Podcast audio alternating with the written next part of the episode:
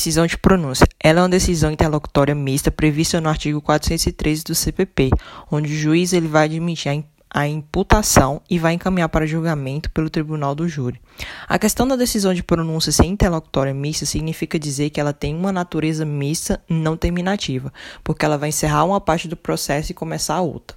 Vale lembrar que o juiz presidente, que é o juiz de direito, não julga crimes dolosos contra a vida, pois ele não tem competência constitucional para julgar o crime doloso contra a vida. Isso compete aos jurados.